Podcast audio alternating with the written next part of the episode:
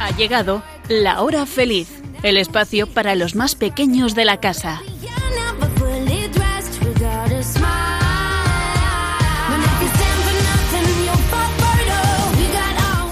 Muy buenas tardes. Ya estamos aquí un jueves más con mucha ilusión y alegría, no solo porque estamos en Adviento y dentro de poco será Navidad, sino porque nos encanta compartir con vosotros un montón de cosas aquí en la hora feliz. Y me acompañan, como siempre, cuatro intrépidas chicas, Elena, Blanca, Nuria y Sonia. Muy buenas tardes. Hola. Hola, buenas tardes. Bueno, ¿qué tal estáis? Ya queda nada para las vacaciones de Navidad. ¿Estáis ilusionadas? Sí. Sí. Bien. Bueno, ¿ya habéis adorn- adornado la casa? Sí. Sí, Sí. estamos en ello. Mm, bueno, mm, tampoco pasa nada porque queden todavía algunas cosas por hacer. Pero seguro, seguro que también estáis adornando vosotras vuestro corazón para recibir al niño Dios. ¿A que sí? Sí, con un calendario de Adviento. Y haciendo cosas buenas, ¿verdad? Para ser mejores y tener un corazón limpio para recibir al niño Dios, ¿verdad? Sí. Sí. Bueno, y vosotros, amiguitos que nos escucháis a través de la radio o de cualquier otra manera, también, seguro que también estáis ahí preparando vuestro corazón para recibir al niño Dios, que ya queda muy poquito. Bueno, pues sin más demora, vamos con el sumario.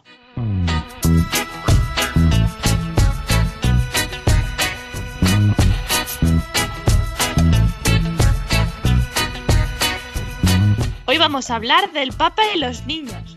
Después os contaremos algunos récords Guinness navideños. Contaremos chistes y adivinanzas. Y terminaremos con la sección No te acostarás sin saber una cosa más.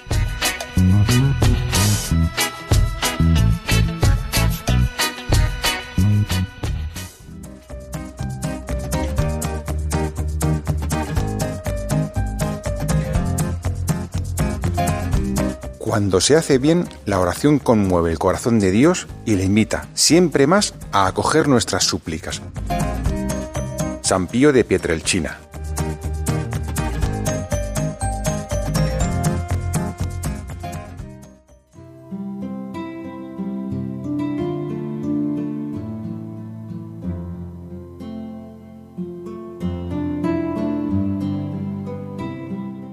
María, Madre de Jesús y Madre nuestra, tú te alegraste mucho cuando el arcángel San Gabriel te anunció que ibas a ser la madre del Mesías y preparaste muy bien tu corazón para recibirle con todo cariño. Haz que también nosotros nos preparemos a recibirlo en esta Navidad. y podamos compartir el gozo del nacimiento de Jesús con nuestros padres, hermanos, familiares y amigos. Como tú lo compartiste con San José, tu esposo, con los pastores y los reyes magos que fueron a Belén a ver al niño. Te lo pedimos por tu Hijo Jesucristo y nuestro Señor. Amén. Amén.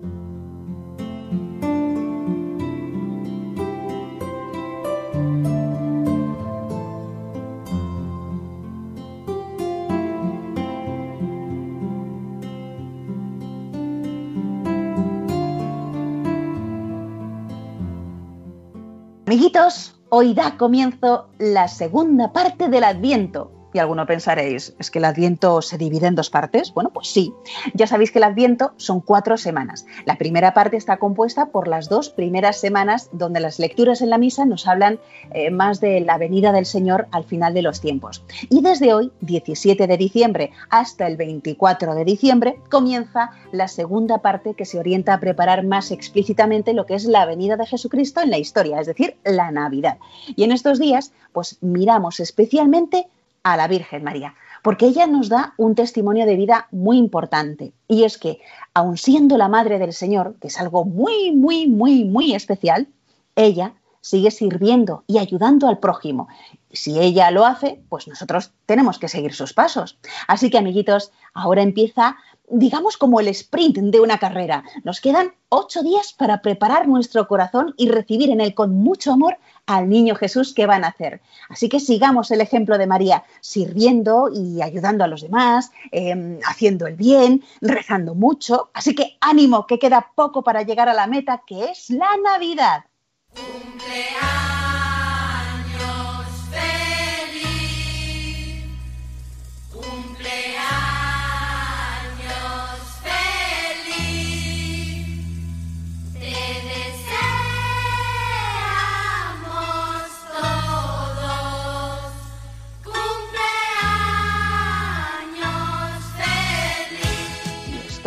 No, no, no, no nos hemos equivocado. Todavía no es el cumpleaños de Jesús, pero es el cumpleaños del vicario de Cristo en la tierra, de quien es hoy la cabeza visible de la Iglesia y que además tiene el encargo de cuidar el rebaño de la Iglesia que somos todos nosotros. Así que sí, amiguitos, hoy es el cumpleaños del Papa Francisco.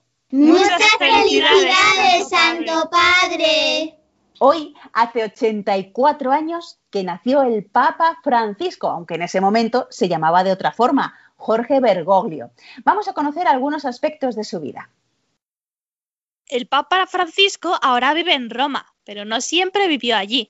Nació en Buenos Aires, la capital de Argentina, el 17 de diciembre de 1936, y pocos días después de nacer, en la noche de Navidad, fue bautizado con el nombre de Jorge Bergoglio.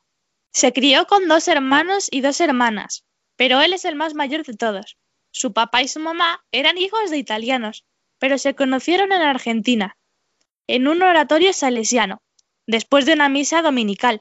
Un año más tarde decidieron casarse y formaron una gran familia. Cuando era joven, se hizo amigo de su maestra, que se llamaba Estela Quiroga. De hecho, aún siendo ya mayor, siguió escribiendo cartas a su maestra. Ella leía todo lo que Jorge le escribía y a su vez le respondía a sus cartas.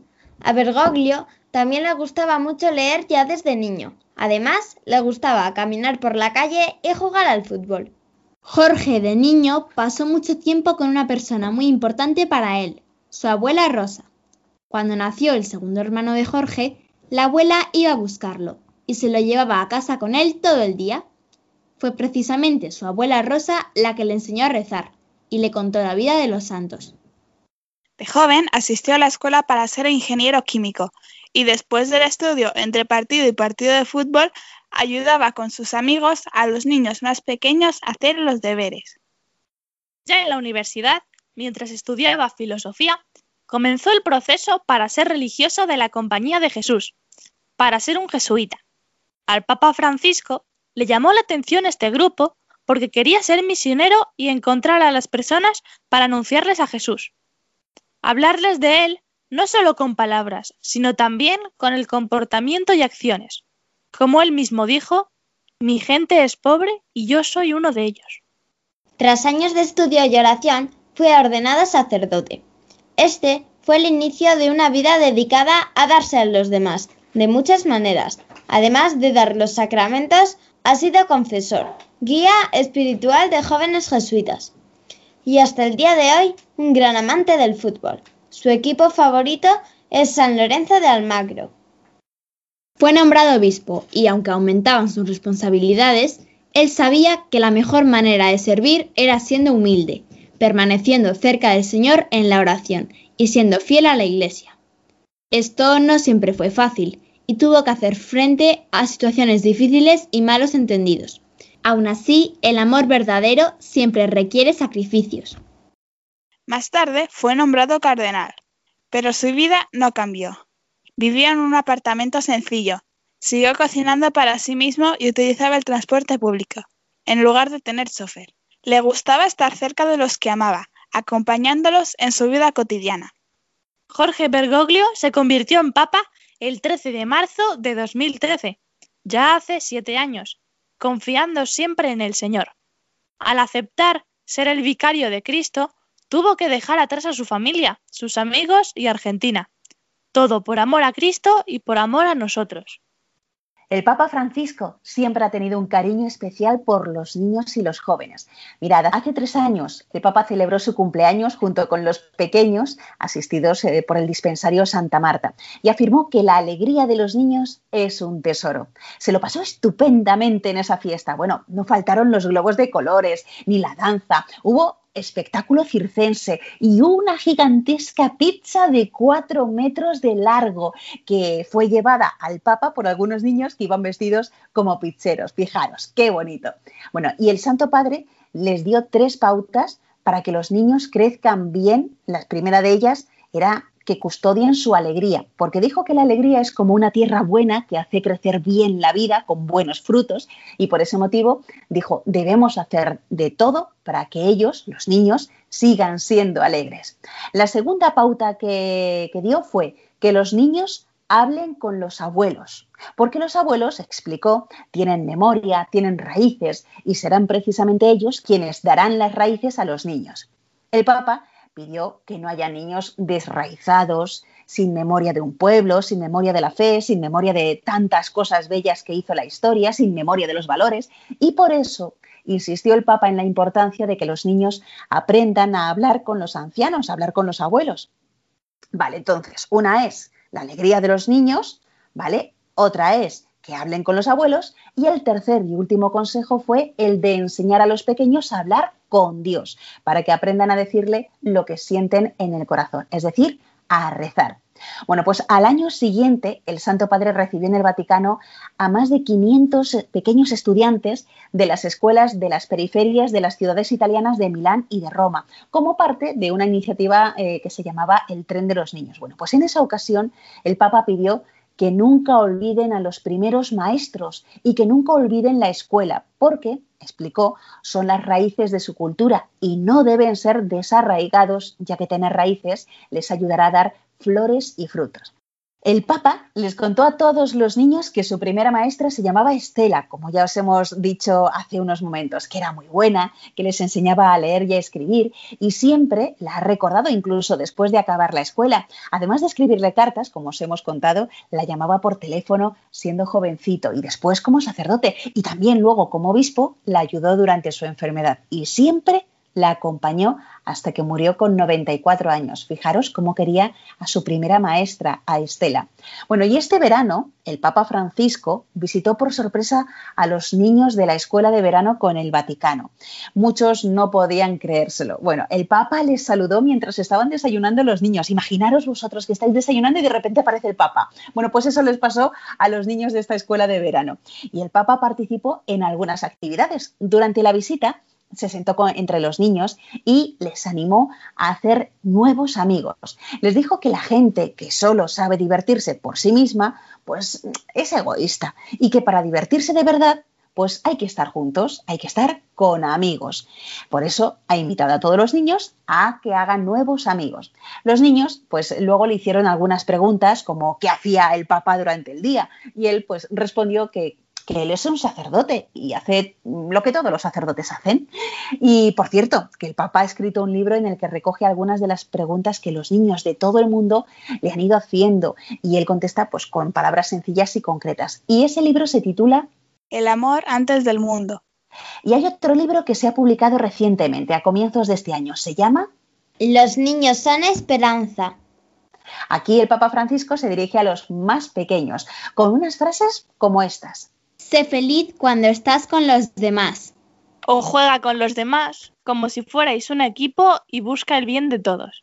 En este libro, amiguitos, el pontífice invita a los niños no solo a ser generosos, a no tener miedo de llorar, a hacer el bien en la vida, sino también invita a sonreír, a hacer siempre equipo para alegrarse y dar rienda suelta a la alegría. ¿Y por qué no? Pues incluso bailar, claro que sí. Amiguitos de la hora feliz, bueno, ya conocemos un poco más al Papa Francisco y en este día de su cumpleaños, ¿sabéis cuál es el regalo más bonito que podéis hacerle? Un regalo mucho más bonito que cualquier otra cosa material. Y es rezar por él. Así que os animo a todos, desde casa o desde donde nos estéis escuchando, a rezar juntos.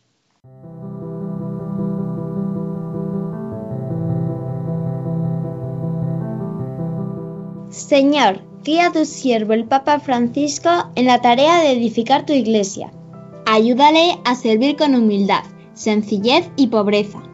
Concédele valor, sabiduría y amor a tu pueblo para que Él sirva con fidelidad a todas aquellas personas a quienes tú le has confiado sus cuidados, y siempre con la mirada puesta en tu Madre, María.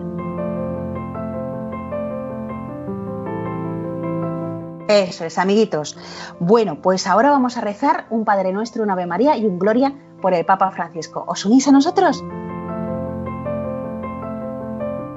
Padre nuestro que estás en el cielo santificado sea tu nombre. Venga a nosotros tu reino. Hágase tu voluntad en la tierra como en el cielo. Danos hoy nuestro pan de cada día. Perdona nuestras ofensas como también nosotros perdonamos a los que nos ofenden. No nos dejes caer en la tentación y líbranos del mal. Amén. Dios te salve María, llena eres de gracia, el Señor es contigo, bendita tú eres entre todas las mujeres, y bendito es el fruto de tu vientre Jesús. Santa María, Madre de Dios, ruega por nosotros pecadores, ahora y en la hora de nuestra muerte. Amén. Gloria al Padre, y al Hijo, y al Espíritu Santo. Como era en el principio, ahora y siempre, por los siglos de los siglos. Amén.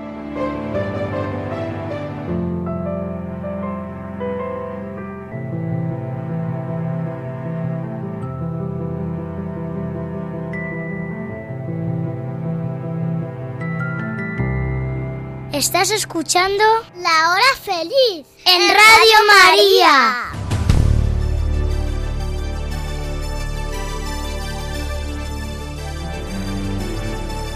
Descubrimientos a los cuatro vientos.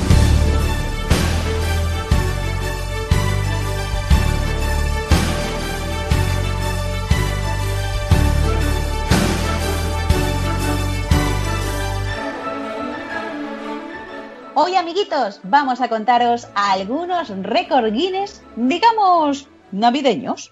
Ya veréis qué interesante y qué curioso. Y comenzamos con Elena. Bueno, pues algo muy típico de esta época del año son los villancicos, las canciones de la Navidad. Y por eso el primer récord navideño que os voy a contar es el de la mayor cantidad de gente cantando villancicos. El día 15 de diciembre de 2018 Casi 2.000 personas se reunieron en la calle Market Street de Portsmouth, en el estado de Ohio. El anterior récord estaba en 1.200 personas y también se batió en Estados Unidos. Y amiguitos, uno de estos villancicos o de estas músicas más famosa, mm, de ello nos va a hablar Sonia. Pues el 19 de diciembre de 2019, en Las Vegas, la cantante María Carey recibió el récord Guinness por su éxito internacional All I Want for Christmas Is You, al ser la canción navideña con más éxito en las listas Billboard 100 por un artista solista.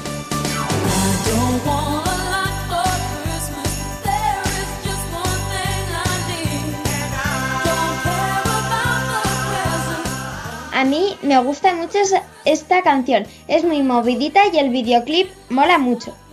Esta canción fue sacada a la luz el 29 de octubre de 1994, como parte de su primer álbum navideño Merry Christmas. María Carey ha ganado otros dos Guinness World Records con esta canción. Uno por la canción más transmitida en Spotify durante 24 horas, ya que tuvo 10 millones 819.009 transmisiones en diciembre de 2018 y el otro por ser la canción navideña que ha estado más semanas en la lista británica Top 10 de sencillos. Lo que hace que este reconocimiento sea tan especial es el hecho de que consiguió el certificado justo en el 25 aniversario del lanzamiento inicial de la canción All I Want for Christmas Is You, escrita e interpretada por ella. Pues ya sabéis, amiguitos, además esta música seguro que os suena muchísimo. Bueno, y aparte de los villancicos, en Navidad tenemos algo también mm, pues, muy importante, que es el Belén. De ello nos va a hablar Nuria. El gobierno de Lituania ha hecho un regalo muy original al Papa Francisco. Y se trata del Belén más pequeño del mundo, tanto que solo se puede ver con un microscopio. El nacimiento es una réplica del Belén del tamaño natural de la Plaza Catedral de Vilnius. Los creadores del Belén, expertos en la Universidad Técnica Gediminas de Vilnius, lo ha creado con una impresora 3D. Tiene a María, José, los tres reyes magos, algunos pastores y animales como la mula, el buey, ovejas y hasta un camello. Y es tan pequeña que la figura del niño Jesús es menor que el tamaño de una célula humana. Y bueno, y el Belén más grande mide un poco más, ni más ni menos que 19 metros de alto. El niño Jesús mide 3 metros, José 19 y María 12, y está expuesto hasta el 6 de enero en Alicante. y tras casi dos meses de trabajo y 70.400 euros ha merecido la pena. Ha superado al anterior Belén más grande, llegando a ser hasta cuatro veces mayor. Fijaros, amiguitos, del Belén más pequeño nos vamos al Belén más grande, madre mía. Bueno, y ahora Blanca nos va a hablar de las tarjetas navideñas. Pues sí, tarjetas hay muchas, muchas distintas, pero está la tarjeta de Navidad más grande del mundo y se hizo en la Comunidad de Madrid, en el pueblo de Torrelodones. Mide 420 metros cuadrados, o sea que es igual de grande que una cancha de baloncesto. Pero bueno, esta tarjeta es eh, más finita y más larga. Este Christmas lo han hecho más de 1.300 niños con rodillos, pinceles e incluso sus propios dedos, con aproximadamente 100 kilos de pintura. Tardaron 15 días en hacerlo, pero se divirtieron mucho. Con esta iniciativa, los organizadores buscaron, además de lograr un récord mundial, estimular el desarrollo creativo y participativo de los niños. Y bueno, ahora os voy a enseñar lo contrario, la tarjeta de Navidad más pequeña del mundo. Los investigadores del National Physical Laboratory, el NPL, de Reino Unido, han creado la tarjeta navideña más pequeña del mundo. De hecho, que para verla hace falta un microscopio muy potente. Mide nada más y nada menos que 15 micrómetros de ancho por 20 de largo. Si no sabes lo que es un micrómetro, si tú coges un milímetro y lo divides en mil partes, cada una de esas partes es un micrómetro. Así que, para que os hagáis una idea, si ampliamos con un microscopio el tamaño de la tarjeta hasta que parezca del tamaño de una normal, la tarjeta de normal de verdad tendría el tamaño de un campo de fútbol. De hecho, en un buzón normal cabrían cerca de 7.000 billones de tarjetas pequeñitas, por lo que cada persona recibiría 900.000 tarjetas. Bueno, este Christmas está hecho de una membrana de nitruro de silicio, que es un metal que se suele usar para hacer piezas de mecánica, como un motor. Y está recubierta de platino, que es un metal que se suele usar en electrónica. Esto también la convierte en la tarjeta de platino más finita del mundo. Y bueno, eh, se ha tallado con chorros de partículas. Pero, ¿qué es lo que se ha tallado? Pues un muñeco de nieve y el deseo de felices fiestas. Y bueno, como ya he dicho, hay muchas tarjetas distintas, pero es que en una subasta en Device, en Reino Unido, el 24 de noviembre de 2001, un señor pagó cerca de 28 mil dólares por una tarjeta de Navidad en una apuesta. Esta tarjeta la dibujó John Carlock Horsley y la envió el señor Henry Cole, que era un hombre de negocios, a su abuela en 1843. Y bueno, se considera la primera tarjeta de Navidad del mundo. Si podéis buscar una foto en internet, porque la imagen es muy bonita. Eh, muestra una cena de Nochebuena en las que salen tres generaciones de una familia. Salen unos niños, los padres y los abuelos. Y los paneles de los laterales muestran escenas eh, muy bonitas. Y bueno, hoy solamente existen 12 de las mil originales que fueron hechas. En su momento se vendían a un chelín, que era el salario semanal de un hombre eh, promedio de la época. Qué curioso lo que nos eh, cuentan, ¿verdad? A mí me ha dejado alucinada la más pequeña, ¿eh? Bueno, y, ese, y ese dibujo que viene en esa tarjeta ah, es un muñeco de nieve, como nos ha contado Blanca. Pues de muñeco de nieve también nos va a hablar ahora Sonia. ¿Os gusta hacer muñecos de nieve? A mí me encanta. Por eso, en este programa os voy a hablar del muñeco de nieve más grande del mundo. A lo mejor alguno piensa que ya hemos hablado de él en otro programa, y es verdad. Hace dos años hablamos de Olimpia, el muñeco de nieve más grande del mundo. Medía 37 metros y se hizo en Maine, en Estados Unidos. Era una muñeca de nieve, ya que tenía pestañas y todo. Pero este año, el 1 de febrero, se batió el récord en Austria. Estaba en Riesneraln. Y digo estaba porque desde el 1 de febrero, que es cuando se hizo oficial, seguramente ya se habrá derretido. En un principio, Riesi, que es así como se llama, bueno, se llamaba, iba a tener 40 metros de alto, pero al final han sido 38 metros. Riesi tenía un sombrero de 6 metros de largo y una bufanda de 40. Durante 40 días, Riesi tenía Facebook y las cámaras enseñaban cómo iba creciendo cada día.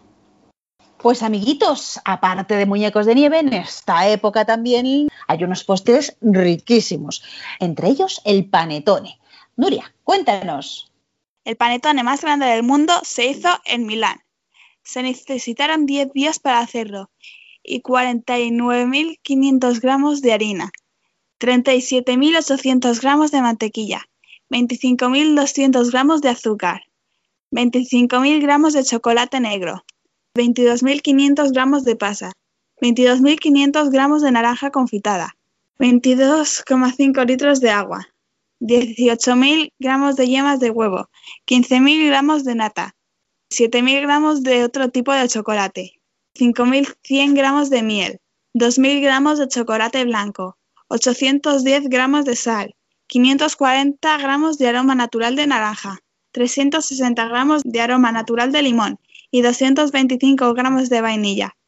Mide 115 centímetros y una altura de un metro y medio y pesa 332,2 kilos.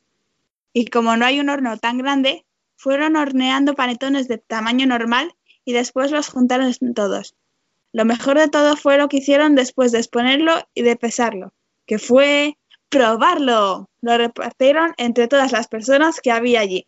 Madre mía, ¿os imagináis un panetone más grande eh, como este? Tan grande, tan grande. Madre mía. Bueno, pues hay algo que también aquí, sobre todo, es muy típico de España, que es el turrón. Y con él vamos a acabar, Elena. Exacto, porque si hay algo que nos gusta a los españoles de la Navidad es la comida. Concretamente, los dulces típicos como los polvorones, el mazapán, el turrón. Pues del turrón precisamente es de lo que os voy a hablar ahora. El récord Guinness del turrón más grande del mundo está en Mazzarino, una ciudad italiana donde Salvatore Bongiovanni cocinó una tableta de turrón de mil metros de largo, el 18 de septiembre de 2019. Impresionante, ¿verdad? Este evento se organizó para promover el cultivo y consumo de almendras locales en la zona de Mazzarino. Pero el turrón de este récord Guinness es bastante diferente a lo que nosotros conocemos como turrón, el turrón se llama nougat y no se parece mucho al nuestro. Por eso, en Villanueva de la Serena, una pequeña ciudad de Extremadura, se elaboró un turrón de chocolate de 42 metros de largo. El día 3 de enero de este año se cocinó y se repartió entre los habitantes de la localidad. Lo mejor de todo esto es que fue por una muy buena causa, ya que los asistentes que acudieron a probar el turrón entregaron productos no perecederos que fueron donados al Banco de Alimentos de Extremadura. Pero este récord se ha vuelto a batir y es que el turrón de chocolate más grande del mundo está en Madrid y tiene 50 metros de largo. Amiguitos, madre mía, qué cosas más interesantes aprendemos aquí en la hora feliz y hoy con estos récord digamos, tipo navideños, con esas, esas eh, personas cantando villancicos, la canción que ha roto récords, el Belén más grande y más pequeño, las tarjetas navideñas, el muñeco de nieve más grande, el panetone más grande y el turrón más grande. ¡Ay, qué rico, qué hambre me está entrando! Continuamos con el programa de la hora feliz.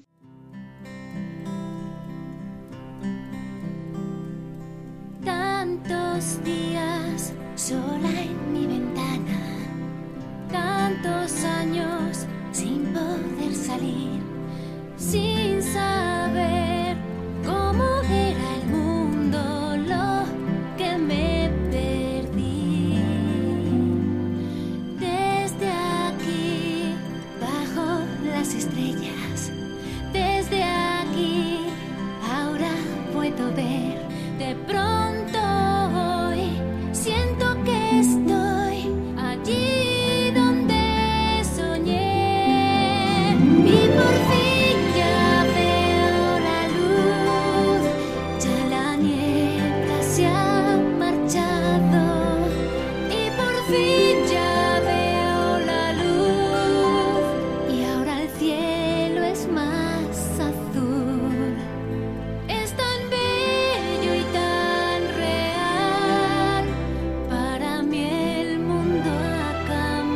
another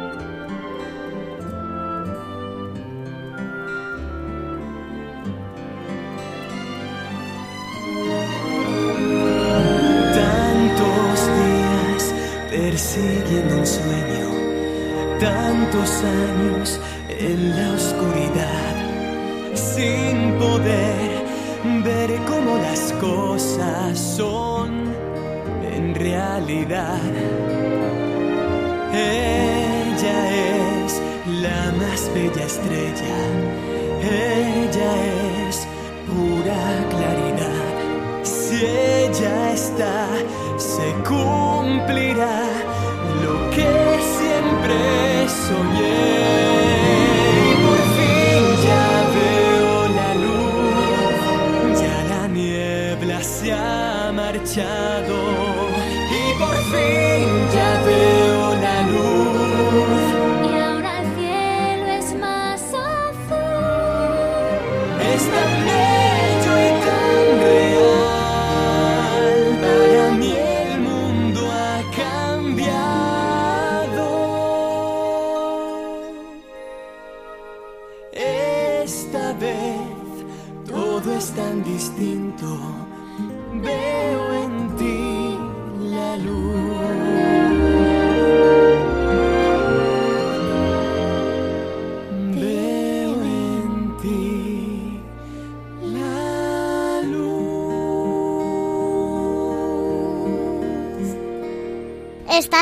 Escuchando el programa de los niños de Radio María.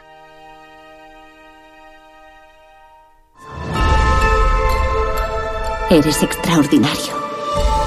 Más de lo que puedas imaginar. Reír no más hasta reventar. A mí reír me gusta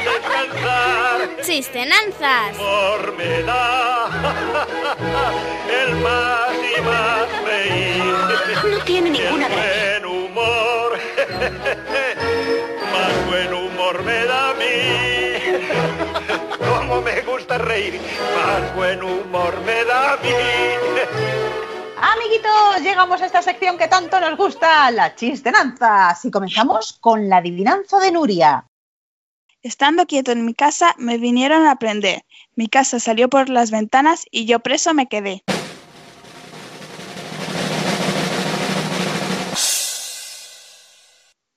¿El mago de Oz? No, ¿Toto? no, no es de películas. ¿Es una comida? Eh, bueno, se convierte en comida. ¿El trigo? No, ¿Palomitas? no. Es un animal marino. ¿El mejillón? No, ¿La gamba? no, ¿El cangrejo ermitaño? no, ¿El tiburón? no. Eh, ¿Un pez atrapado en una red? Sí,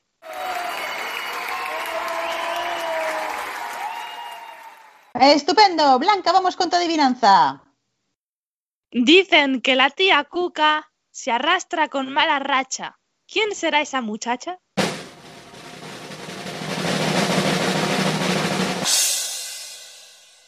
¡La cucaracha! sí.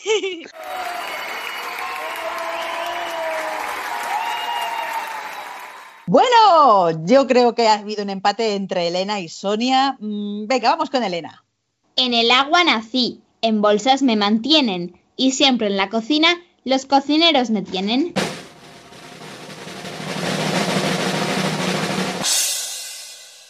¿El azúcar? No, pero tiene el mismo color. ¿El arroz? Sí. Estupendo, y vamos con la última adivinanza. Sonia, cuando quieras. Dos buenas piernas tenemos y no podemos andar, pero el hombre sin nosotros no se puede presentar.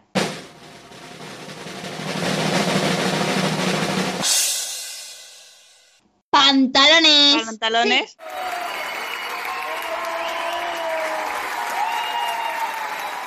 Bueno, amiguitos, pues ya están esas adivinanzas y ahora vamos con los chistes. Mm, Blanca, el tuyo. Están dos amigos hablando. Dice, dice uno.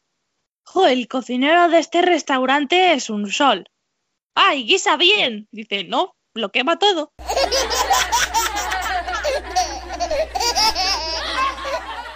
Tu chiste. En los altavoces de la estación se oye. Se ruega al señor que ha cogido el tren a Barcelona de las 10.42 que lo devuelva inmediatamente al andén número uno.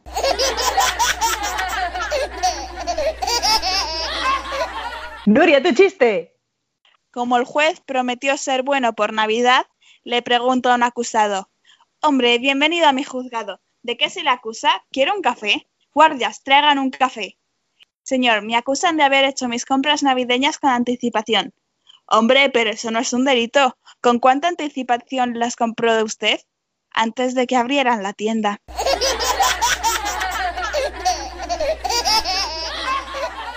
Y terminamos los chistes con Elena.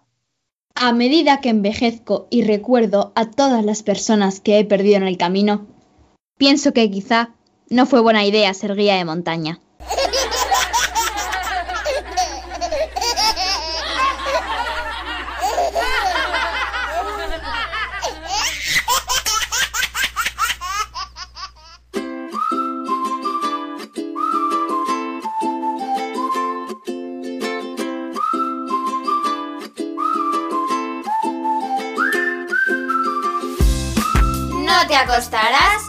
Saber una cosa más.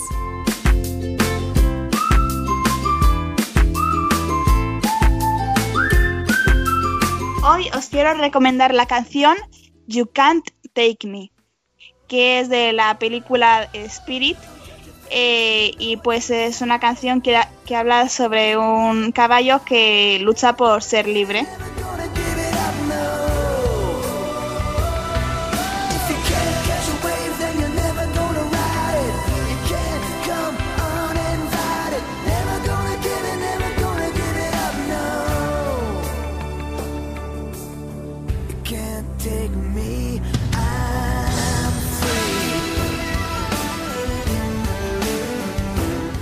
Pues yo, eh, un libro que me gustó mucho es Mamá, ¿de qué color son los besos?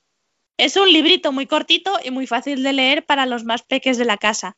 Y bueno, es muy bonito leerlo con tus padres. Y la autora es Elisenda Keralt. Yo voy a continuar esta sección contándos el dato curioso. Mil millones de pajitas de plástico se tiran todos los días. Si se pusieran una a continuación de otra, darían cinco vueltas alrededor del mundo. Yo de pequeña las utilizaba, pero ahora tengo un bote con 12 pajitas reutilizables más dos escobillas para limpiarlos. Así que utilizar pajitas reutilizables y no pajitas de plástico. Bueno, pues la frase con la que vamos a terminar hoy es de la peli Kung Fu Panda, la primera de la saga, y, es del personaje del maestro Wei.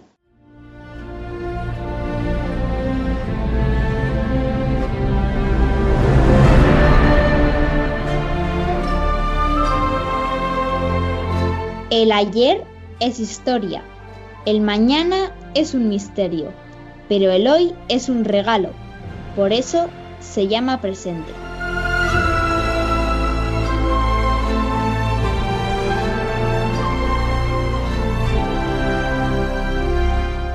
Y amiguitos, llegamos ya al final del programa con esta bonita frase. Os recordamos el email por si nos queréis escribir y contarnos cuál es vuestro libro favorito, canción o alguna frase que os guste mucho. El email es lahorafeliz2 arroba radiomaria.es, lahorafeliz2 con número arroba radiomaria.es. Y también lo podéis hacer por correo postal escribiendo en el sobre Radio María, La Hora Feliz Yolanda Gómez, Paseo Lanceros 2, primera planta, 28024, Madrid. Bueno, pues muchas gracias, Elena, Blanca, Nuria y Sonia, por estar aquí un día más. De nada y De nada y adiós. Bueno, y a vosotros, amiguitos de la hora feliz, os recordamos que podéis volver a escuchar de nuevo este programa o anteriores, algunos anteriores que hemos hecho, ¿dónde? En el podcast de Radio María. Solamente tenéis que entrar en la página web www.radiomaria.es y buscar La Hora Feliz de Yolanda Gómez. Y ya nos volveremos a encontrar, si Dios quiere, dentro de dos semanas con un programa especial de Navidad. Y vosotros sed buenos. Sí, se puede. Sí se puede. Un fuerte abrazo para todos y ser felices.